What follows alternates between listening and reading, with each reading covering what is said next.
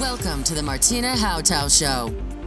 This is your number one podcast, which turns up your emotions, your mindset to reach everything you want and much more.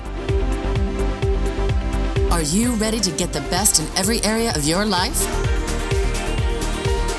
It's time to upgrade with your host, Martina Hautau.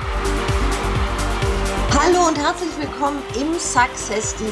Ja, in einem Success Deal lernt ihr Techniken kennen. Es sind viele, viele Möglichkeiten, euren Erfolgsweg zu begradigen, zu beschleunigen. Du erhältst ja auch ein unwiderstehliches Angebot, denn wir möchten, meine Gäste und ich, dass du wirklich deine Erfolge feiern kannst. Es geht heute um so ein leidliches Thema, nämlich den Verkauf. Eigentlich verkaufen wir uns permanent. Wir verkaufen uns, um einen Partner zu finden, um eine Stelle zu bekommen, um ein Produkt zu vermarkten. Aber trotzdem ist da draußen in der Welt ein ganzes Geflecht an Mythen, Widersprüchlichkeiten, die ich heute aufdecken möchte.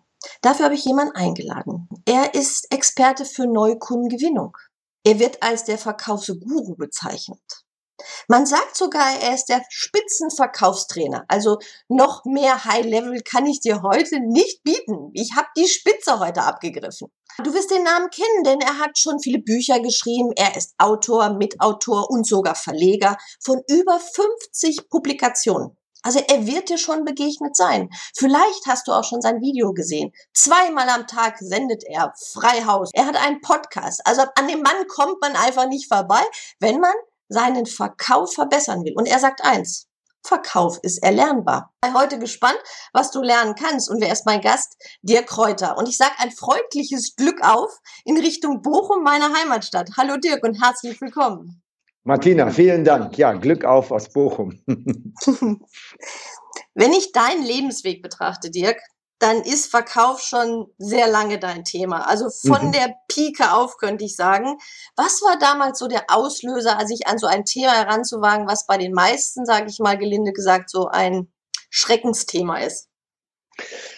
Ja, das ist ganz spannend. Du hast das schon eingeleitet, hat gesagt, das ist ein leidliches Thema heute. Das ist der Hammer, was heute kommt. So müsstest du das einleiten. Du musst sagen, heute reden wir über das Thema, um das sich die ganze Welt dreht. Und wenn es in der Welt irgendein Problem gibt, dann dieses Thema löst dieses Problem. Wenn du das beherrschst, dann stehen dir alle Türen offen. So müsstest du es eigentlich ähm, einleiten. Ich wusste, so dass ich eine gute Vorlage dir biete. Ich ahnte es. Super. Also, wie, wie, bin ich dazu gekommen? Das war nicht geplant, das war Zufall. Also ich habe als Kind äh, das Thema Verkauf miterlebt. Äh, mein Vater hat früher zuerst Autos verkauft, äh, dann hat er als Immobilienmakler Immobilien vermittelt und verkauft. Also ich habe das schon immer mitbekommen zu Hause, dass Verkaufen wichtig ist. Aber das war nie für mich ein Thema und ich wollte auch nicht in die Fußstapfen meines Vaters treten. Ich hatte da andere, andere Interessen. Und das war dann ein Zufall. Ich wollte nämlich ähm, Profi-Triathlet werden, damals mit Anfang 20. Und ich hatte Materialsponsoren, ich hatte einen Finanzsponsor, aber der Finanzsponsor hat nach ein paar Wochen den Hahn abgedreht, ohne dass ich was dafür konnte. Es lag nicht an mir. Und es kam kein Geld mehr, also musste ich den Kühlschrank füllen. Und Kühlschrank füllen bedeutet, äh, einer meiner Materialsponsoren suchte einen Außendienstmitarbeiter für die Region Norddeutschland und Berlin, der beim Einzelhandel, Fahrradgeschäften, Sportgeschäften, Warenhauskonzernen die Produkte verkauft. So, ich kannte die Produkte, ich hatte eine kaufmännische Ausbildung und ich brauchte Geld, also habe ich gesagt, ich bin der Richtige, wir machen das. Und so bin ich da reingerutscht und ich habe das geliebt von Anfang an. Denn ähm, ich habe meine Produkte verkauft, die ich selber geliebt habe. Das waren tolle Produkte. Ich kannte mich rauf und runter mit den Produkten aus, weil ich sie im Sport selbst genutzt habe. Ich habe auch meine Kunden geliebt, weil es waren Sporthändler und Fahrradhändler. Mit denen habe ich den Großteil über Sport gesprochen. Ja, also das war super. Wenn ich bei einem Kunden war, dann war das manchmal eine Stunde Reden über die Ergebnisse der letzten Wettkämpfe und eine halbe Stunde haben wir irgendwie Geschäft gemacht. Ja, so. Ich war ein Beziehungsverkäufer. Die Leute haben bei mir gekauft, weil ich ein netter, sympathischer Kerl war und weil ich gerade auf der Matte stand. Oder weil meine Produkte gut waren, aber nicht, weil ich das gut konnte. Das war der Einstieg vor 26 Jahren in den Vertrieb. Ich war damals Anfang 20. Wow. Ja, und was, was es ausdrückt, sag ich mal, ist es ja wirklich diese Begeisterung, die du hattest für, das, für, den, für den Sport, äh, für die Geräte, die du da weitergegeben hast. Und das ist ja das größte Feuer, was wir eigentlich weitergeben können. Ne? Ja, ja, absolut. Das war auch, es war auch wirklich so, dass mir mal ein Kunde gesagt hat, Dirk, wir haben jetzt deine Fahrräder reingenommen, wir haben die Kollektion jetzt reingenommen, aber ganz ehrlich, wir haben gekauft wegen dir weil du so begeistert warst von den Sachen und haben gesagt, komm, der Typ ist klasse, die Produkte sind austauschbar, wir könnten auch andere Hersteller nehmen, aber wir nehmen den jetzt. Ja, das war so. Mhm. Das ist ja die große Verbindung, das Mensch-zu-Mensch-Geschäft dabei. Mhm. Du bist Spezialist im B2B, aber ich weiß, du hast jetzt dein Business noch skaliert. Wenn du früher in Unternehmen warst, bist du heute jemand, der mehr äh, offene Seminare gibt, der als, mhm. als Speaker wirklich gebucht wird. Das heißt ja nochmal eine ganz andere Skalierbarkeit, dich ganz anders heute zu verkaufen. Was hat sich da für dich verändert, nochmal so in den letzten Monaten? Also, das war wir haben jedes Jahr haben wir, haben wir neue Entwicklungsschritte und wir verändern was. Das ist ein Grundprinzip bei mir. Ähm, ich nenne das Schneiden und Wachsen. Ähm, Schneiden und Wachsen bedeutet, wenn, wenn du einen, einen ganz alten Baum siehst, so eine große Eiche, eine alte Eiche auf einer Lichtung, die kann nur groß werden, wenn sie Platz hat. Also wenn, wenn genug Licht da ist, Luft, Wasser, dann kann die nur so groß werden. In einem engen Wald wird das schwer für den Baum. Dann musst du immer andere Bäume fällen drumherum, du musst Äste und Zweige abschneiden. Also erst ist es schneiden, um dann zu wachsen. Und so funktioniert mein ganzes Leben. Und wir machen das beruflich auch bewusst. Das heißt, wir gehen immer wieder hin und schneiden Kundenbeziehungen ab, weil wir sagen, mit dem Kunden können wir uns nicht entwickeln. Nicht finanziell, nicht von der Aufgabenstellung her. Schneiden wir ab, überlassen ihm den Markt und äh, wir entwickeln uns weiter, indem wir uns andere Kunden suchen. Und so haben wir das jetzt geändert, machen kein Inhouse-Geschäft mehr. Also ich hatte drei angestellte Trainer, zwei davon sind nicht mehr im Unternehmen und eine davon hat jetzt andere Aufgaben. Also die angestellten Trainer sind weg. Und mein Honorar ist mittlerweile so hoch, dass die Unternehmen mich im Grunde genommen nur noch für ganz spezielle, besondere Dinge buchen, wenn mal ein besonderer Vortrag ansteht oder ein besonderes Projekt ansteht. Ansonsten verdiene ich mein Geld jetzt mit offenen Seminaren. Ähm, wir haben ein Seminarformat, was sehr beliebt ist, wo wir vor kurzem über 10.000 Tickets verkauft haben, die Vertriebsoffensive, zwei Tage. Ähm, und das ist etwas, das ist once in a lifetime. Das ist, das musst du einmal erlebt haben, ob du direkt vom Verkauf lebst oder indirekt. Das ist der Wahnsinn. Ist jetzt ein Unterschied für dich vom B2B zu, das ist ja B2C mehr jetzt, was ja. du jetzt machst. Ist da ein Unterschied für dich in dem, in dem Vertrieb oder in der Form? Also erstmal grundsätzlich gibt es einen klaren Unterschied. Ähm, B2C, also wie du Lieschen Müller etwas verkaufst, das ist längst nicht so komplex. Ich empfinde das als viel, viel einfacher. Ähm, was weiß ich, wenn, wenn eine Firma einen Treppenlift verkauft an eine Seniorin, dann ist das sicherlich anspruchsvoll, weil du musst die, die, die Kinder noch mit ins Boot holen, du verkaufst ein Investitionsprodukt jenseits der 10.000 Euro und, und, und.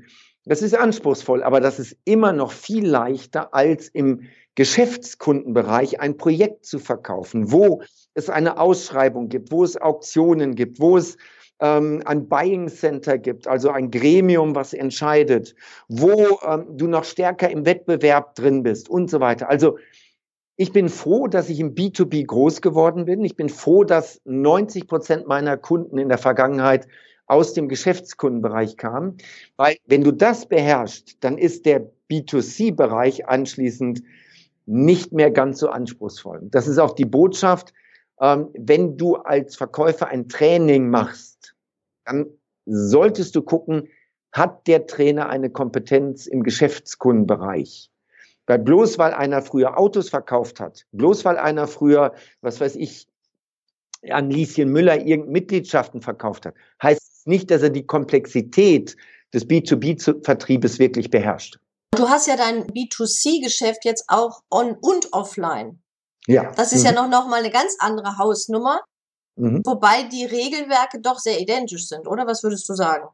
Ja, die, die Grundvoraussetzungen sind gleich, weil Geschäfte werden zwischen Menschen gemacht. Das bleibt.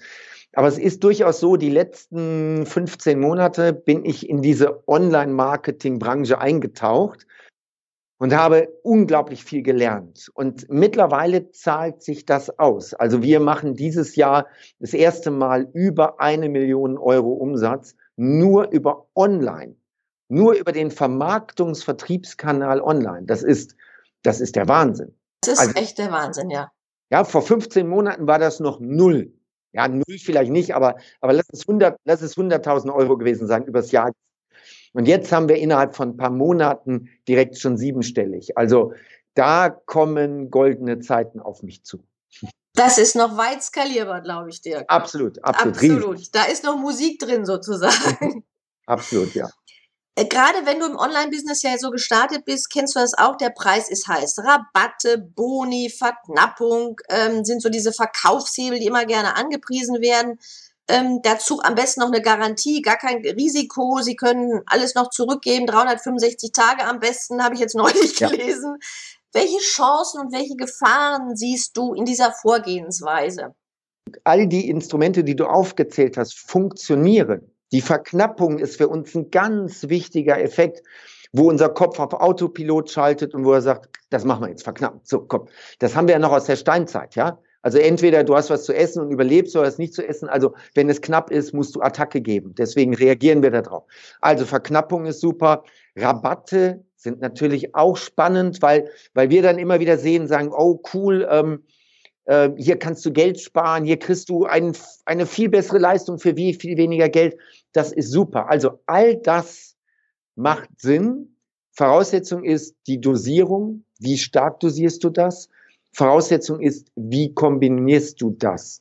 So. Und dann Dosierung, Kombination, Timing. Der dritte Punkt wäre noch Timing. Wann bietest du das wie an? Hättest du ein Beispiel, wo du sagst, das geht völlig daneben? Oder ein Beispiel, wo du sagst, da ist es optimal gelaufen? Ich meine, du hast ja jetzt gerade mal so einen Geburtstagsjubiläumsverkauf gestartet ja, mit einem genau. gigantischen Ergebnis, ja. was dich ja selber überrollt hat. Mhm. Aber gibt es auch Beispiele für dich, wo du sagst, da geht's da völlig daneben, diese Rabatte, Boni, Verknappungsspielerei mit dem, mit dem Timing? Ja, immer dann, also es geht daneben immer dann, wenn wenn ein Produkt ein Maximum an Vertrauen verlangt, verunsicherst du damit auch den Kunden. Also nehmen wir ein Beispiel. Ähm, stell dir vor, einer meiner Anwälte würde mich kontaktieren, würde sagen, Mensch, Herr Kräuter, ähm, wir haben gerade eine Aktion laufen. Ähm, wenn Sie gerade jemanden abmahnen wollten oder verklagen wollten, dann bieten wir aktuell gerade 30 Prozent Rabatt. Äh, haben Sie da zufällig jemanden? Da will ich sagen, ey, geht's euch noch gut? Es geht nicht. Oder was weiß ich, mein Zahnarzt würde mir sagen, Mensch, Herr Kräuter, ähm, wir könnten da ein Bleaching machen. Ja, also gerade bei Ihren Zähnen wird das gerade Sinn machen, ähm, Bleaching und ich könnte Ihnen da 30 Prozent anbieten. Da würde ich sagen, äh, äh, äh, bitte? Also du musst wirklich aufpassen, was hast du für ein Produkt, mit welchem Kunden hast du es zu tun. Da kann der Rabatt auch komplett ins Gegenteil umschlagen dass ich sage, ups, nee, also auf keinen Fall. Also bekannt ist zum Beispiel die Lufthansa dafür, dass äh, die Lufthansa keine Journalistenrabatte gibt. Bei allen Airlines kannst du als Journalist irgendwie einen Special Deal aushandeln. Lufthansa sagt, interessiert uns nicht. Flieg oder lass es. So. Man sagt, starke Marken, klare Regeln. Das ist so der Grundsatz. Und der zielt ganz besonders in das Thema Rabatte rein. Das ist ein ganz sensibler Bereich da. Das heißt, Rabatte beschädigen in bestimmten Situationen auch die Marke. Würde die Lufthansa hingehen, würde jetzt sagen, wir machen einen Mega-Sale und haut das unglaublich raus, dann würde das die Marke beschädigen. Ähm, würde Rolls-Royce hingehen und sagen, äh, wir machen jetzt hier ein super Rabattangebot, 25 Prozent auf das neue Modell, dann würde das die Marke beschädigen. Mercedes ist es damals so ergangen. Bei Mercedes gab es nie Rabatte und niemand hat sich gefragt, bei Mercedes nach Rabatten zu fragen. Gut, das ist 30 Jahre her, ja, aber es war damals so. Und heute ist Mercedes im gleichen Preisniveau wie alle anderen Anbieter, was Rabatte angeht. Also das ist der eine Punkt. Du musst dir also überlegen, Macht das für dein Produkt, deine Dienstleistung Sinn oder verunsicherst du damit nur den Kunden? Erster Gedanke. Wobei es gibt insgesamt fünf verschiedene Arten von Rabatten, aber oder vier verschiedene Arten, da müssten wir später nochmal zu kommen. Der zweite Punkt ist, wo funktioniert's? Also nehmen wir mal das Thema Teleshopping, das kennt jemand.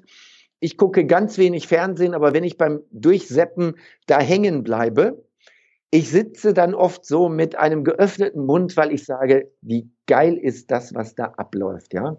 Also ich sage immer, ähm, wer kauft beim Teleshopping, das sind die Omis, die keinen Internetzugang haben, die kaufen dort, aber sehr wahrscheinlich ist es viel breiter, ja. Viel breiter. Äh, viel breiter, aber du hast dann, du hast dann links unten das Fenster, da stehen die Größen und die Farben.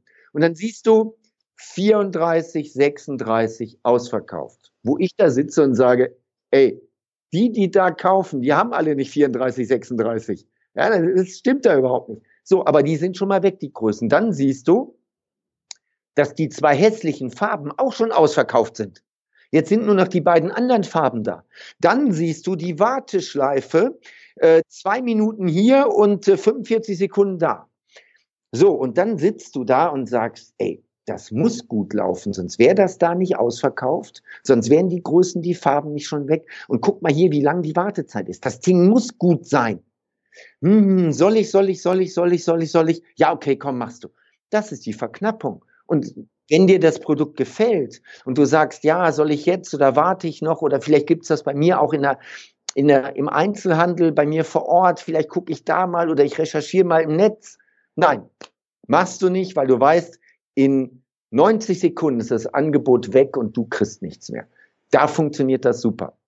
Ich darf dir ein heißes Feedback aus dem Teleshopping geben. Ich war ja fünf Jahre Experte. Ja. Ich kann dir wirklich sagen, die Uhren ticken da wirklich wahr wirklich wahr runter. Was ich immer gesagt habe, als ich so mit dem Verkauf anfing, war Teleshopping angucken. Damit kannst du Verkauf lernen. Ja. Weil sie, wir wissen, Argumente aufzusetzen, den USP rauszuarbeiten, den so gut zu promoten, dass es kommt und die Kunden geben ja selber auch noch ihre Rückmeldung. Also ähm, für mich ist Teleshopping so, nachdem ich auch Tele, also TV gemacht habe, mit das härteste Geschäft, weil du wirklich live bist.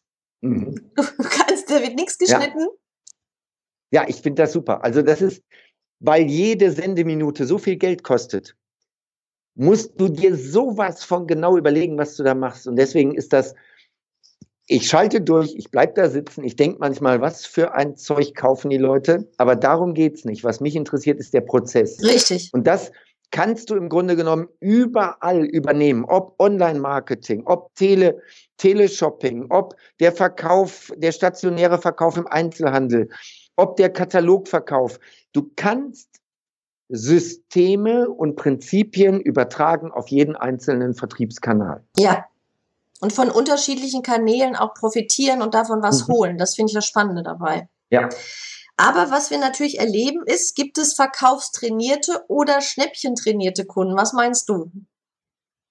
Ja, gibt es beides. Ne? Natürlich gibt es Schnäppchen, trainierte Kunden. Also äh, ein Beispiel von heute Morgen. Ich habe heute Morgen gefrühstückt und auf meinem Smartphone kommt eine E-Mail rein. Ich habe einen Newsletter abonniert äh, und in diesem Newsletter werden nur ähm, Schnäppchen für First- und Business-Class-Reisen angezeigt. So, und heute Morgen kam einer und der sagte, hey, ähm, in, in Ägypten ist die Währung heute Nacht abgewertet worden. Das heißt, im Moment sind die Flugtickets ab Kairo total günstig. Ich wusste, dass Kairo eh schon sehr günstig war, weil Ägypten gerade schwierig ist als Drehkreuz. Und jetzt durch die Währungsabwertung sind die nochmal günstiger geworden. Und jetzt habe ich ein, ein Business-Class-Ticket gesehen in, in einer der besten Airlines von Kairo nach Bangkok für 800 Euro. Das kostet normalerweise mindestens 4000. Unter 4000 kriegst du es nicht. Und das First-Class-Ticket für 1500 Euro. Und ich mag solche Reisen. Und jetzt saß ich beim Frühstück da und habe gedacht, oh, Mann, wie geil, wann ist denn der Zeitraum? Oh, wie kommst du denn da hin? Und das wäre doch mal cool. Bangkok waren wir noch nicht, da könnten wir doch mal hin. Machst du das jetzt? Ja, das spricht mich sofort an, bringt mich sofort in eine Kaufentscheidung rein, sag, machst du das, machst du das nicht? Ja, die Kunden gibt es. Und obwohl ich sage, ich muss jetzt nicht dringend nach Bangkok, aber seit heute Morgen um kurz nach sechs steht das gerade auf meinem Plan, dass ich sage, oh, in der First Class mit meiner Frau diese geile Reise Ägypten, Bangkok und zurück. Hammer. Ja. Also gibt es. Die Menschen springen, springen auf Schnäppchen an und sie springen auch auf Verkaufstechniken an, natürlich. Vielleicht mal eine Verkaufstechnik, ähm, die wir alle kennen, aber die uns nicht bewusst ist. Man nennt sie das Affenfaustprinzip. Die Affenfaust ist ein Knoten aus der Nautik. Also äh, der, der sieht nachher aus und hat die Größe einer, einer männlichen Faust. Und wenn ein großes Containerschiff im Hafen anlegt, bei dir in Hamburg, dann werden nicht einfach die dicken Taue rübergeworfen, weil das können die gar nicht so weit werfen. Die Dinger sind zu schwer. An dem Tau ist ein dünnes Seil und an dem dünnen Seil ist vorne dieser faustgroße Knoten dran. Und damit werfen die dann das Seil rüber und die Hafenmitarbeiter, die ziehen dann das Tau ran und machen das Schiff dann fertig. Diesen Knoten nennt man Affenfaust. Das Modell gibt es im Vertrieb und ist extrem verbreitet und beliebt. Das heißt, erst bekommst du ein Schnupper-Kennenlernen-Testangebot. Also zum Beispiel Autoteile Unger ATU bietet dir an den Ölwechsel für 9,90 Euro plus Öl. Da sagst du, das ist ein Schnäppchen, dafür mache ich es nicht selber. Jetzt fährst du dahin und sagst Ölwechsel, dann sagt er super, dann gucken wir direkt mal nach Ihrem Wagen, fahren Sie mal auf die Bühne, dann guckt er sich die Reifen an, deine Bremsen an und sonstige Sachen. Als Frau gehst du dann raus und hast 380 äh, Euro auf der Rechnung als Mann gehst du raus und hast 180 Euro auf der Rechnung, aber du gibst viel mehr aus, als du wolltest, weil die haben so ein Lokangebot, eine Affenfaust, dass du rein. Das Fitnessstudio sagt dir, hey, nimm die Mitgliedschaft, die ersten drei Monate sind gratis. Oder die sagen, hey, mach die Mitgliedschaft, die ersten drei Monate kriegst du die Getränke Flatrate gratis. Und nach drei Monaten fängst du doch nicht an und schleppst irgendwelche Flaschen in der Tasche ins Studio. Also nimmst du diese Flatrate. Also die Affenfaust ist auch so eine Verkaufstechnik, die unglaublich gut funktioniert und die man unwahrscheinlich detailliert rausfeilen kann. Würdest du denn sagen, im Online-Marketing ist ein Webinar oder ein gratis E-Book auch ein Start einer Affenfaust? Ja, natürlich, klar. Das ist ein Lead-Magnet. Ne? Also du, damit ziehst du, damit ziehst du im Grunde genommen die E-Mail-Adressen und die Kontakte an und du tauschst dieses Wissen aus dem Webinar, aus dem, aus der, aus dem E-Book, tauschst du eben gegen die E-Mail-Adresse. Und ab jetzt kannst du da weiter liefern. Das Spannende ist, die Affenfaust ist hier gratis. Und jetzt muss man wirklich genau gucken, in welchen Schritten macht man das. Du scheiterst normalerweise dran, wenn du aus einer gratis Affenfaust in ein 500-Euro-Produkt gehst. Das klappt in den seltensten Fällen. Wenn du aber aus gratis in 7 Euro gehst, von 7 Euro in 20, von 20 in 70, von 70 in 500, das geht durchaus. Ja, also die Schritte sind dann maßgeblich. Also wir haben ja jetzt ja. einige äh, Launch gesehen, da war halt die Möglichkeit für ein Euro ein Hörbuch zu kriegen oder ein Buch für den Porto-Bereich. Ja. Wobei auch da war dann oft noch ein leichter Verkauf, äh, ich sag mal zwischen 15 Euro und dann ging es halt in das höherwertige Produkt ja. von über 300 Euro hinein. Also da würdest du sagen, da funktioniert die Affenfaust. Ähm, die schlägt dazu, wenn ich das gut aufbaue, auch einen guten E-Mail-Verteiler aufbaue und da weiter Content biete.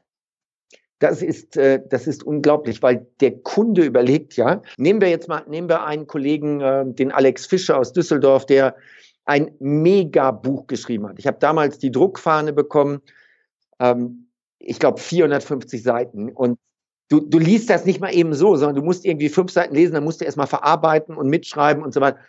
Ein Mega-Buch. Und das Buch gibt es nicht bei Amazon im Buchhandel, sondern du kannst es nur bei ihm gegen Portokosten kaufen, wo alle sagen, wie bescheuert ist denn der?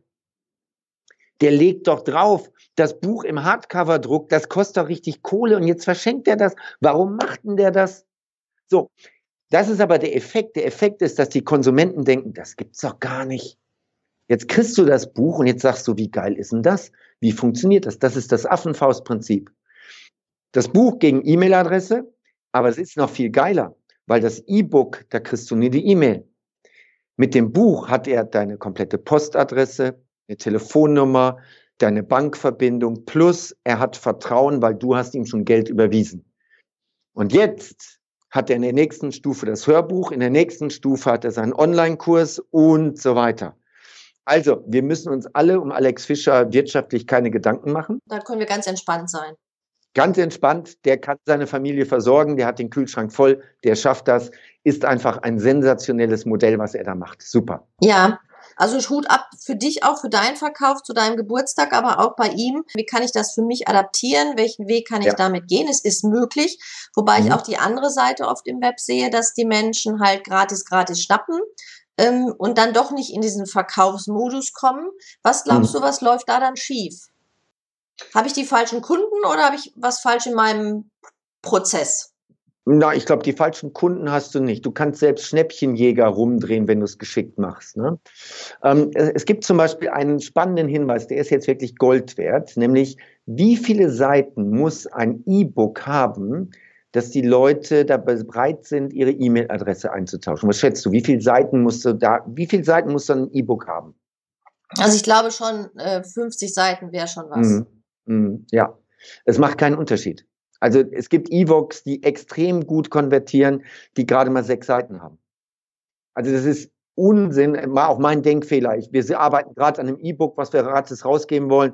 Und das hat irgendwie 80 Seiten. Und ich habe gesagt, ja, wir müssen da ganz viel bieten. Und dann haben, haben mir Profis gesagt, das liest kein Mensch. Keiner liest das. Also vergiss es. So. Also viele wollen das Schnäppchen mitnehmen und gucken da gar nicht rein. Also deswegen, ob du ein E-Book machst, ob du ein Hörbuch machst, ob du eine Checkliste machst, ähm, ob du ein Webinar machst, ich empfehle wirklich immer verschiedene Köder auszuwerfen. Und jetzt muss der Köder direkt so schmackhaft sein, dass der Kunde sofort sagt, alles klar, da will ich weitermachen. Also nehmen wir das Beispiel mit dem Buch, mit der Buchaffenfaust. Gratis Buch für, was weiß ich, sechs Euro. Versand und Handling. Aber jetzt bist du auf der Internetseite, jetzt klickst du Ja kaufen und du sagst bestätigen, wunderbar. Und jetzt sagt dir die Internetseite, hey, wir haben so viel Nachfrage, es wird drei bis vier Wochen dauern. Wenn du es früher haben willst, dann kannst du hier für 15 Euro das Hörbuch dir runterladen. Das hast du sofort. Das kannst du sofort hören. Und übrigens, das habe ich besprochen, meine Stimme plus wir haben noch einen Profi dazugenommen, der die Überschriften macht. Also hier könntest du für 15 sofort zuschlagen. Die Conversion von 6 Euro auf 15 Euro ist enorm groß. Es sind so viele, die beides kaufen. Unglaublich. Und die nächste Stufe wäre dann 300 Euro. Und auch hier ist die Quote enorm hoch. Also du hast nicht die falschen Leute, sondern wenn du keine Conversion hast, du hast den falschen Prozess. Okay. Man sagt ja dieses liebevolle Gefühl auch der Kunde, wenn er ganz viel von dir bekommt, dann hat er auch so eine Art schlechtes Gewissen. Das sagen ja so die hm. Amerikaner gerne. Irgendwann gibt es dann dieses, ich muss ihm ja auch mal was geben. Ja. ja. Ich krieg's aber von vielen Kollegen mit, dass sie sagen, ich poste gratis Bilder, ich mache Videos, ich mache einen Podcast, ich mache, aber ich krieg mein Geschäft nicht an, ans Laufen. Was wäre da so der Tipp für dich? Wo könnte es dran liegen? Zu allgemein also, die Frage? Ja, ja, ja, ja, ja. Also die, die erste ist, äh, ja? das hat sogar einen Fachbegriff, das ist das Reziprozitätsprinzip oder Dankesschuld. Das, mhm, ist, das genau. haben wir in unserer Kultur so. Übrigens, in China kannst du das komplett vergessen, da interessiert sie nicht die Bohne, ja. Aber in unserem westlichen Kulturkreis, äh, die Amerikaner, die Europäer, wenn, wenn ich vor dir durch eine Doppeltür gehe und ich halte die Tür auf, hältst du mir die nächste Tür auf. Das ist so bei uns, wir sind so programmiert. Und deswegen funktioniert das ganz gut auch bei uns mit diesem, mit dieser Dankeschuld. Du lieferst, lieferst, lieferst und irgendwann forderst du was ein und dann kriegst du es auch. Das geht durchaus. Wenn das nicht konvertiert, dann liegt es daran, dass dein Produkt entweder nicht attraktiv genug ist. Variante eins. Variante zwei ist, dass du es nicht richtig verkaufst, nicht richtig in, in, in einem Verkaufsprozess verpackst. Und da gibt es über 100 Erfolgsfaktoren, die du einfach beachten musst. Manchmal ist das nur eine Kleinigkeit. Ja. Ich habe mal vor einiger Zeit einen ganz großen Pharmakonzern gehabt, der kam zu mir und hat mir seine Kampagne vorgestellt für ein Produkt. Für viel, viel Geld. Dann habe ich mir das angesehen und habe gesagt, ja, ähm, es ist ganz einfach, es sind drei Fehler. Erstens zu wenig Zeugen, zweitens die falschen Zeugen, drittens nicht stark genug dosiert. So, das siehst du aber nur, wenn du dich tagtäglich mit sowas beschäftigst. Dann haben die das geändert und dann sind die wieder zu ihren Ärzten hin und haben dann wieder das Produkt präsentiert und auf einmal lief es. Mhm. Dann gesagt, wie geil, jetzt auf einmal läuft es. Es waren nur die Kleinigkeiten. Wir haben einen Zeugen ausgetauscht. Die hatten als Zeugen eine Professorin, die war sehr jung und in der Zielgruppe komplett unbekannt. Das heißt, die Ärzte haben gesagt, ja, aber stimmt das, was ihr erzählt? Ja, guck mal, die Professorin bestätigt das. Die hat dazu Studien gemacht. Sagt er, wer ist denn das? Die kenne ich gar nicht. Ey, wie alt ist denn die? So, das funktionierte nicht. Ja. Dann haben wir, dann haben wir einen ganz anderen Professor genommen, der bekannt war in der Branche und der hat dann diese Studie präsentiert. Und dann haben die gesagt, ach ja, gut, ach, er macht das. Ja, nee, dann ist klar, dann machen wir das, alles gut. Es war der falsche Zeuge. Das war einer von drei Faktoren. Also du musst, wenn, alle Faktoren richtig machen. Ich kann also nicht sagen, es liegt daran, daran, daran. Mhm. Hm, manchmal ist ein Prozess zu lang, zu kurz. Manchmal ist das Wording zu direkt oder zu defensiv. Manchmal ist es die Kombination daraus. Ja, und diese 100 ähm, Richtlinien, äh, Tipps, die, die ich beachten sollte, muss ich sie alle beachten? Du hast gerade gesagt, 100 gibt es, muss ich alle? Ja, das war jetzt so, ja. das war jetzt aus der Hüfte rausgeschossen. Gut. Ne? Also das ist, das sind durchaus 100. Also wenn du das mal alles zusammennimmst, das sind durchaus 100 Sachen. Ähm, es ist relativ einfach. Wenn du alles richtig gemacht hast, ist die Conversion unglaublich gut. Wenn du nur einen Teil richtig machst, kaufen trotzdem einige. Du wirst auch nie erfahren, wie viele würden wirklich kaufen normal. Ja, so. Und das dritte ist, ähm, du hast zwar viel Traffic auf dem Angebot, aber du hast keine Conversion, dann weißt du, du hast ziemlich viele Sachen falsch gemacht. Ja. Kann ich ähm, sowas bei dir lernen, diese 100 Regelwerke, wo ich drauf gucken? Ja, das kannst du bei mir lernen. Und das Schöne ist jetzt, wenn wir, wenn wir mal gucken, was lernt die Offline-Welt von der Online-Welt? Da gibt es zum Beispiel eine Sache, nämlich der Split-Test. Die Onliner machen ja alles im Split-Test und ich genieße das. Ich habe einen Kollegen, der, der schickt keinen Newsletter raus in seinem Verteiler, ohne vorher 1000 hier getestet zu haben und 1000 da getestet zu haben. Also vorher geht nichts raus. Ich bin da schmerzfrei. Ich sage, das ist ein geiler Newsletter, mir gefällt der, den schicken wir raus. Ähm, der wird nicht vorher getestet. Und das ist etwas, was die Offline-Welt von der Online-Welt echt noch lernen kann, dass du überlegst, ich mache mal zehn Kunden, denen stelle ich das so vor, dann zehn Kunden so und dann zehn Kunden so. Das geht aber nie richtig objektiv, weil bei den ersten zehn stellst du dich noch doof an und bei den letzten zehn bist du schon echt erfahren und weißt, wie es geht und du hast automatisch ein anderes Ergebnis. Also du kannst diese 100 Punkte bei mir lernen Willkommen in der Vertriebsoffensive, da packe ich zumindest, sage ich mal, die Hälfte davon aus und es ist extrem komplex. Deswegen ein, ein Online-Marketing-Profi verdient richtig, richtig viel Geld und das verdient er auch mit, mit vollem Grund, weil er eben diese Faktoren alle kennt. Ja, und es ist immer wieder skalierbar, weil er kann immer wieder ja. nochmal an dem kleinen oder an einem Punkt feilen, um es immer wieder noch zu optimieren. Es ist ja kaum zu enden, sage ich mal. Da ist ja immer noch Raum und Menschen, die dich wieder anziehen kann. Du hast vorhin gesagt, es gibt vier Regeln bei Rabatten. Mhm. Ähm, magst du die mal so ein bisschen nennen, sodass wir ja. in der Welt der Rabattgestaltung jetzt vielleicht ja. nochmal schlauer werden? Also die erste Stufe in einem, in einem Preisgespräch, Rabattgespräch ist, Du kämpfst um deinen Preis. Du kommunizierst die Leistung und du bietest Alternativen. Also, der Kunde sagt, ja, ich will die Möbel haben, aber 5000 Euro ist mir zu viel. Wir müssen was am Preis machen. Dann gehst du erstmal hin und jetzt ist klar, es geht nicht darum, dass der 500 Euro weniger zahlen will. Es geht darum, dass er ein Erfolgserlebnis haben will. Das musst du einfach von der Psychologie her schon mal wissen. Der hat nicht 4500 Euro in der Tasche der hätte die 5000. Aber er will jetzt ein Erfolgserlebnis haben. So, also haust du rein und sagst, erstens, das Ding werden wir jetzt nicht in, in fünf Minuten zum Abschluss bringen, sondern dafür nimmst du dir Zeit. Das dauert jetzt 15, 20, 30 Minuten.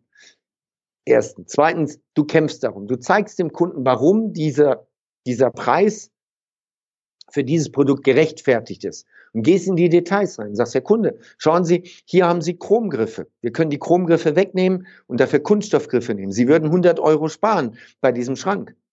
Sieht natürlich nicht mehr so schön aus. Wollen Sie das? Nee, will ich nicht, will die Chromgriffe. Alles klar. Wir können innen drin eine andere Beschichtung nehmen. Ist nicht so hochwertig, wird nicht so lange halten, aber Sie würden 300 Euro sparen. Wollen Sie das? Nein, will ich nicht, will die hochwertige. Und so gehst du mit ihm alle Produktdetails durch. Bietest ihm Alternativen und zeigst ihm, wo er Geld sparen kann. Erste Stufe. Er sagt am Ende der ersten Stufe, will ich nicht. Ich will die Leistung so, wie sie da ist, aber für weniger Geld. Zweite Stufe, die Draufgabe. Du gehst hin und sagst, alles klar, Herr Kunde, wir machen Folgendes.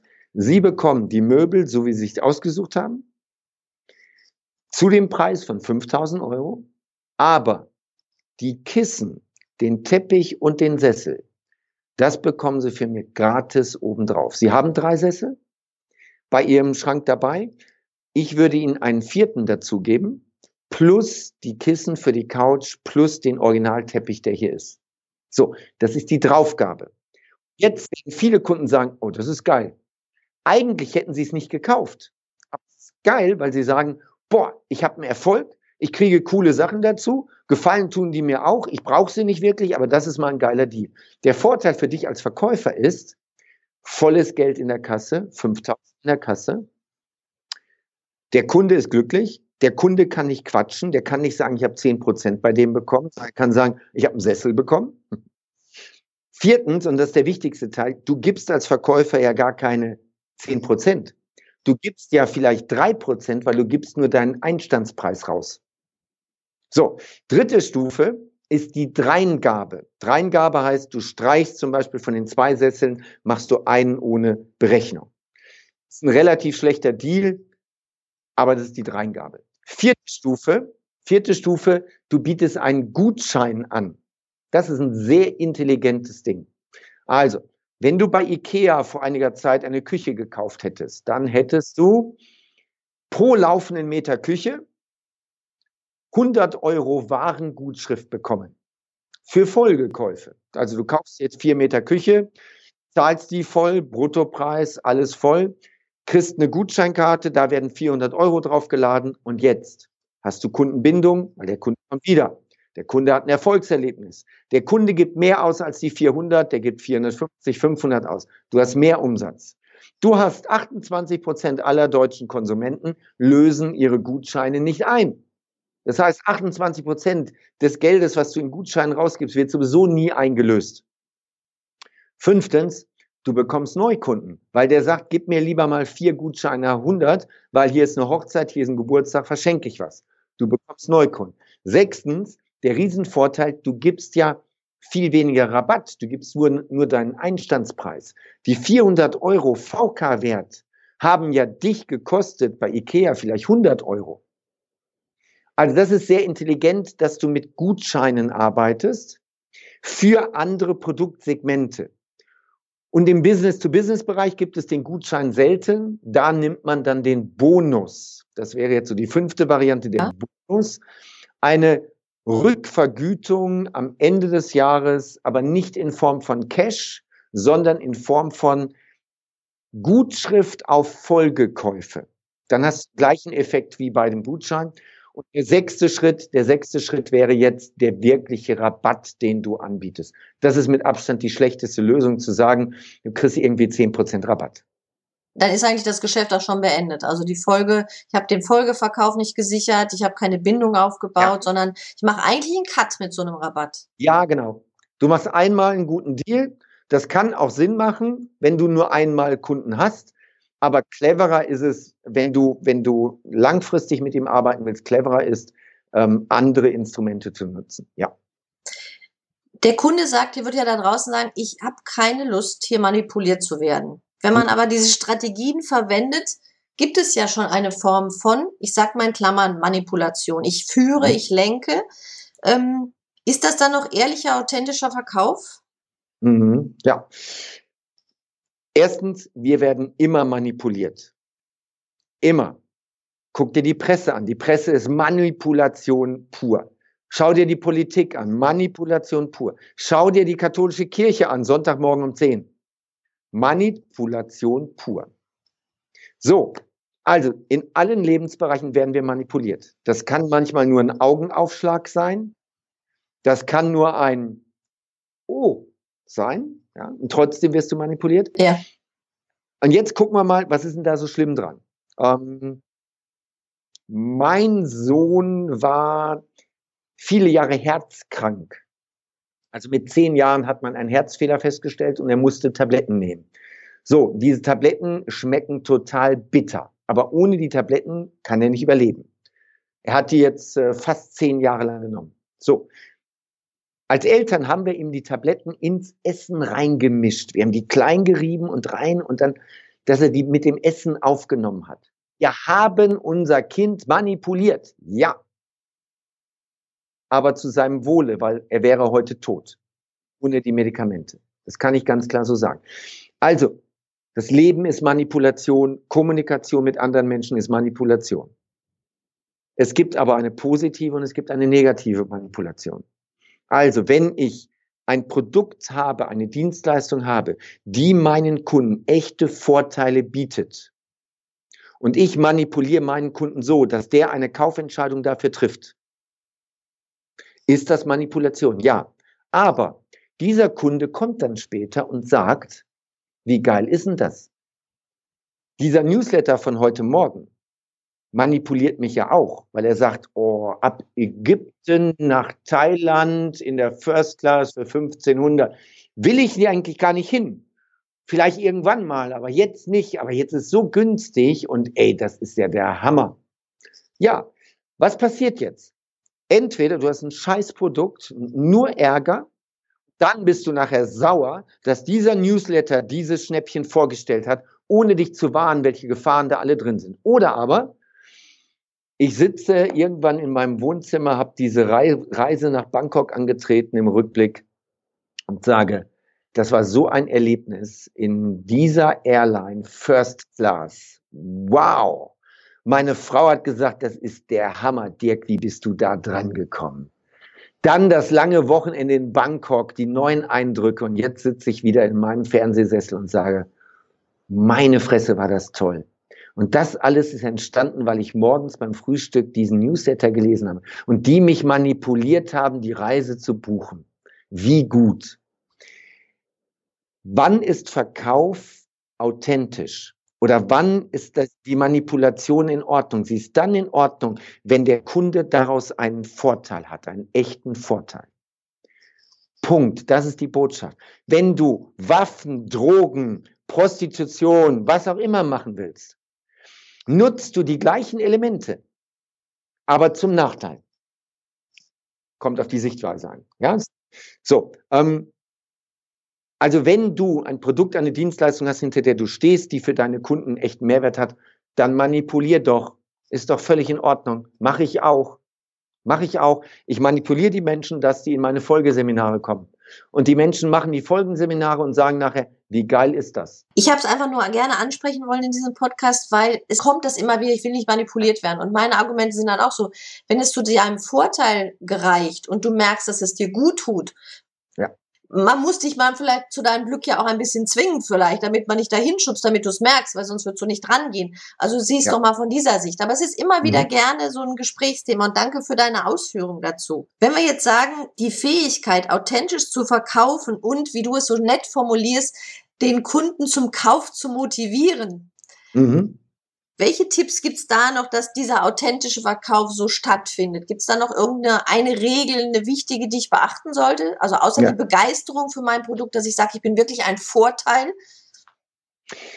Ähm, ja, also der, der erste Gedanke ist wirklich, du musst dich identifizieren mit deinem Produkt und deiner Dienstleistung und deinem Unternehmen und deinen Preisen. Weil ein Hund merkt dem Postboten an, ob der Angst hat oder nicht und beißt. genau. Ein Pferd merkt bei dem Springreiter, ob der sich das Hindernis zutraut oder nicht und verweigert im Zweifel. Und wir Kunden spüren sofort, ob ein Verkäufer hinter seinem Produkt, seiner Firma und seinen Preisen steht. Das spüren wir sofort. Das hörst du raus. Das ist der erste Punkt. Da kommt Authentizität her. Der zweite Punkt ist, interessiere dich für interessier dich wirklich für deine Zielgruppe. Also es geht nicht darum, dass du nur schnell Geld verdienst, sondern du musst dich wirklich dafür interessieren. Ich habe mir die Zielgruppe Verkäufer für meine Seminare nicht ausgesucht, sondern ich bin selber einer. Ich kenne deren Sorgen, Wünsche, aber auch deren Erfolge. Und ich weiß, wie die denken. Und ich bin gern mit meiner Zielgruppe zusammen. Ich sage nicht am Ende einer Veranstaltung, boah, bin ich froh, dass die ganzen Dummschwätzer jetzt raus sind. Sondern ich sage, wie geil ist das jetzt, zwei Tage mit Verkäufern so arbeiten zu können. Das ist so geil. Also identifiziere dich wirklich mit der Zielgruppe. Der dritte Punkt ist, kläre den Bedarf und das Bedürfnis deines Kunden. Du kannst nur dann etwas maßgeschneidert verkaufen, wenn du den Bedarf und das Bedürfnis deiner Kunden kennst. Also, ich habe mich damals positioniert als Trainer mit dem Thema Neukunden mit Garantie. Kräuter, Doppelpunkt, Neukunden mit Garantie. Das kam aus zwei Gründen. Das eine war, ich mag diese Neukundenakquise. Und wenn du Neukundenakquise drauf hast, ist der Rest sekundär. Das zweite ist, es gibt eine Umfrage, die ist viele Jahre alt. Was ist das größte Problem deutscher Verkäufer? Und da wurden 1500 Verkäufer und Führungskräfte gefragt und mit 54 Prozent war die Antwort neue Kunden gewinnen. Also habe ich meine Stärke und mein Hauptinteresse gekoppelt mit dem Bedarf der Branche. So.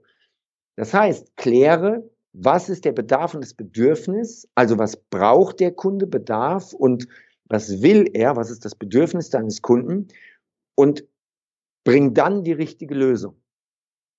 Also ich würde sagen, das sind die zwei, drei wichtigsten Gedanken. Was bei dir ganz klar rüberkommt, es ist ja auch deine Begeisterung für das Thema. Also es ist mhm. deine Berufung, dein Spaß. Also etwas zu tun, was dir keinen Spaß machen würde, würde auch deine Authentizität sehr reduzieren. Ne? Das, was ja. du auch gesagt ja. hast. Und da geht's ja auch darum zu sagen, wenn ich ein Online-Marketer bin, muss mein Produkt wirklich meins sein und nicht sagen, ah, da draußen sind vielleicht ähm, ganz viele ja. Dicke, das wäre jetzt mal schön, dass ich da was mache. Oder da sind Leute, die haben Probleme, die löse ich jetzt mal, weil die haben welche und da kann ich mich mal drum kümmern. Es muss mich ja auch begeistern, das zu tun. Und das kommt bei dir ganz klar rüber. Und auch bei allen, die ich kenne, die wirklich leicht und locker Spaß haben am Verkauf. Da ist noch ein ganz wichtiger Hinweis drin. Ähm, gerade die Online-Marketing-Leute, die irgendwie eine gute E-Mail-Liste haben, gehen immer hin und nehmen dann irgendwelche Affiliate-Produkte, die sie dann rausschicken. Sie stehen nicht dahinter, sie übernehmen die Texte und wenn du diesen Absender länger kennst, dann sagst du, alles klar, der will jetzt mal schnell Geld machen, der schickt irgendein Produkt raus. Steht da eh nicht hinter. Spürst du, kaufst nicht. Eine Variante. Zweite Variante, man sagt, du musst nicht jahrelang selber Schappi gefressen haben, um Schappi verkaufen zu können. Ja. Das ist jetzt das Beispiel am Hundefutter. Bist du Verkäufer bei Ferrari, dann musst du nicht zwangsläufig selber privat einen Ferrari fahren. Das wäre natürlich schön, aber du musst nicht. Aber du musst in der Lage sein, dich in deine Zielgruppe reinzudenken. Was für dich persönlich vielleicht völlig daneben ist, kann für deine Zielgruppe total spannend sein. Ich habe einen Kunden, die verkaufen Treppenlifte und die Mannschaft trainiere ich mit großer Begeisterung. Ich habe keinen Treppenlift. Ich brauche auch lange Zeit noch keinen Treppenlift. Ich kenne auch keinen in meinem Umfeld, der einen hat. Und trotzdem kann ich mit totaler Begeisterung Treppenlifte verkaufen, weil Treppenlifte haben nur Vorteile. Treppenlifte haben so unglaubliche Vorteile für den Kunden, das ist der Wahnsinn. Du musst als Verkäufer in der Lage sein, dich komplett in deinen Kunden reinzudenken. Ja, und das wertschätzen, Dirk. Was ja. du tust, ist, du äh, identifizierst dich mit dem Kunden, also den Treppenlift braucht oder den Ferrari-Fahrer. Du würdest nicht ihn abwerten und sagen, ja, der, ja. der Verrückte, der da ähm, so eine Potenzschleuder braucht, sage ich jetzt mal. Genau. Ja, mhm. sondern du würdest ja. ihn wertschätzen in seinem Wunsch, das mobil zu fahren oder derjenige, der eine Hilfe durch einen Treppenlift erfährt. Ja. Und das ist, glaube ich, auch ein wesentlicher Faktor, den du gerade gesagt hast. Wenn ein Online-Marketer nur nimmt, ich nehme Affiliate-Programm und schiebe das mal rüber, um Geld zu machen, hat er sich nicht mit seinen Kunden und seinem Klientel beschäftigt. Auch die hätten ja noch Bedarf an manchen Stellen, wenn er gucken würde. Und ja. er würde sagen, ja, ich kenne da jemanden, der hat was, das passt zu dir. Dann wäre es eine andere Dynamik. Ja. Wir haben, das ist ganz spannend, wir haben ähm, in unserer E-Mail-Liste, die auch äh, sehr, sehr groß ist, wir haben dort mal eine Frage rumgeschickt und haben gesagt, ich habe eine Frage, ich hätte gern mal gewusst, wie siehst du mich? So, da sind dann, glaube ich, acht Fragen gewesen. Wie siehst du mich? Ähm, wenn du meinen Namen hörst, wofür stehe ich bei dir? Ähm, was sind die wichtigsten Tipps, die du je von mir bekommen hast? Was wünschst du dir von mir? Was sollte ich nicht mehr tun und so weiter? Also ich glaube, acht Fragen. Man braucht da schon eine Viertelstunde zu, das auszufüllen und wir haben fast 300 Antworten bekommen. Das ist für mich, das war, das war ein längerer Flug, wo ich die alle durchgeguckt habe und wo ich gedacht habe, boah, das ist jetzt mal echt klasse, was, was ich für Anerkennung und Dankeschön bekomme, aber auch, was mir meine Zielgruppe sagt, was sie gerne von mir hätte, was sie erwartet. Und das ist super. Also das geht auch im Online-Marketing, dass du einfach deine Zielgruppe mal fragst und sagst, wer seid ihr denn, was wollt ihr denn? Ja, und sich als Informant dann auch darstellt. Also ich habe das oft in meinem, ich habe ja lange eine Kosmetikpraxis und eine mhm. Praxis für Haut Gesundheit in Bochum betrieben. Ich habe immer gesagt, ich will der Mittler sein für meine Kunden. Also wenn Sie eine Frage haben zu einem Thema, was mit Gesundheit, Schönheit, Leben zu tun hat, sollen Sie mich fragen. Vielleicht habe ich eine Antwort, vielleicht ja. kenne ich jemanden. Und dann gebe ja. ich das gerne weiter. Sie haben eine Informationsstelle äh, bei mir gehabt, um damit einfach Kontakt zu kriegen. Das wird im Online-Marketing ja auch gehen. Weil mhm. ich sage, ein Kunde in deiner Liste hat vielleicht auch ein Beziehungsproblem oder ähm, ein Lebensproblem, aber es ist eine Frage, würde er dich als Ansprechpartner sehen? Und wenn du mit sowas um die Ecke kommst, sagt er auf einmal, was macht der Kräuter denn da? Oder er sagt, ja. hey, super, ja. Das finde ich ja. ja. gut, dass der so eine Kompetenz hat, dass der da auch ein Netzwerk hat, auf das ich zugreifen kann. Mhm. Dem traue ich, der dahinter steht, da habe ich auch ein Gefühl für, dass das passen mhm. kann für mich. Ja. Die Möglichkeit besteht oder ich verheize es halt, wie du es gerade beschrieben hast. Mhm. Lieber Dirk, ich finde es total spannend mit dir. Ich glaube, wir können die ganze nächste Nacht noch hier reden über Verkauf. Neukundengewinnung, du hast gerade einen wesentlichen an, an Einwand gegeben. Du hast gesagt, Neukundengewinnung ist das Schwerste. Ihn zu binden ist dann eigentlich ein einfacher Prozess. Ich drücke es mal so ein bisschen äh, sehr reduziert aus. Ähm, dass es kein Einmalerlebnis bist. Welcher Weg ist da wichtig, aus dem Neukunden einen langfristigen Stammkunden, einen Freund zu machen? Ja, vielleicht um die Aussage auch nochmal wirklich wissenschaftlich zu hinterlegen. Es gibt eine, es gibt eine Formel, die Formel heißt 1, 3 größer 7. Die steht für, es kostet dich Faktor 1 an Zeit, an Geld, an Energie, an Aufwand, einen Bestandskunden zu halten, zu pflegen und sein Potenzial auszuschöpfen. Erster Punkt. Also jemand, der mich kennt, der schon ein paar Mal bei mir im Seminar war, den jetzt anzurufen, zu sagen, hey, der Dirk hat ein neues Seminar, es geht um das und das Thema, sag mal, wie interessant ist das? Sagt der Kunde, ja, das klingt gut, oh, ich war schon länger nicht da, ja, können wir machen. Relativ easy, ja, da musst du keine Raketentechnik haben. Dann Faktor drei, da sind zwei Kundenzielgruppen drin, die Schlummerkunden und die abgesprungenen Kunden. Es ist leichter, einen ehemaligen Kunden wieder zu aktivieren, als einen Neukunden zu akquirieren. Und es ist leichter, einen Schnäppchenkäufer, einen einen Schlummerkunden zu aktivieren, dass du Hauptlieferant bist, als einen Neukunden zu gewinnen. Und mindestens das Siebenfache. Im Investitionsgüterbereich ist die Zahl noch viel, viel größer. Mindestens das Siebenfache kostet es dich, einen Neukunden zu akquirieren. So, also das ist das eine. Faktor 1 zu Faktor 7. Ja. So. Und die Frage war jetzt, wie mache ich das, dass ich den Kunden binde? Ne? Mhm. Indem der Kunde das kriegt, was er gerne hätte jetzt mal in der Kurzform, indem du immer mal wieder einen Kontakt mit dem Kunden hast. Das müssen nicht viele sein. Es gibt auch unterschiedliche Intensitäten bei diesen Kontakten. Aber dass du immer mal wieder einen Kontaktpunkt hast, dass du ihm immer mal wieder was Neues gibst und dass du das Vertrauen, was er in dich hat, dass du das niemals ähm, verletzt. Das, ich glaube, das ist das Wesentliche. Jetzt kommen wir aber damit direkt in einen anderen Punkt rein, der ist mir ganz wichtig. Jetzt hörst du als Verkäufer das und sagst, du darfst nie den, das Vertrauen, du darfst ihm nicht auf den Sack gehen, du darfst ihn nicht nerven. Jetzt überlegst du, schickst du die E-Mail noch, schickst du die noch. Du hast irgendwas gelesen, ähm, wenn du einen Lounge machst, dann machst du sieben E-Mails in ganz kurzer Zeit. Und jetzt kriegst du schon nach der dritten E-Mail Beschwerde-E-Mails, wo dir deine Kunden sagen, bist du eigentlich krank, ey, mir in drei Tagen drei E-Mails zu schicken. Jetzt hast du aber noch vier auf deinem Zettel. Mhm. Dann brichst du ab und dann sagst du, nee, mache ich doch nicht. Aus Angst, zu weit zu gehen, gehen wir oftmals nicht weit genug. Der ist extrem wichtig. Der ist für alle Verkäufer wichtig. Aus Angst, zu weit zu gehen, gehen wir oftmals nicht weit genug. Bloß weil aus einer Zehntausender Liste drei Leute sich abmelden, drei Leute sich beschweren und einer ganz laut wird und sagt, unmöglich, nie wieder. lässt du dich davon abhalten, die letzten vier E-Mails rauszuschicken. Und mit den letzten vier E-Mails würdest du sehr wahrscheinlich 50 Prozent deines Umsatzes machen. Ja. Dazu kommt auch noch jetzt für alle Onliner, lass dich niemals erpressen.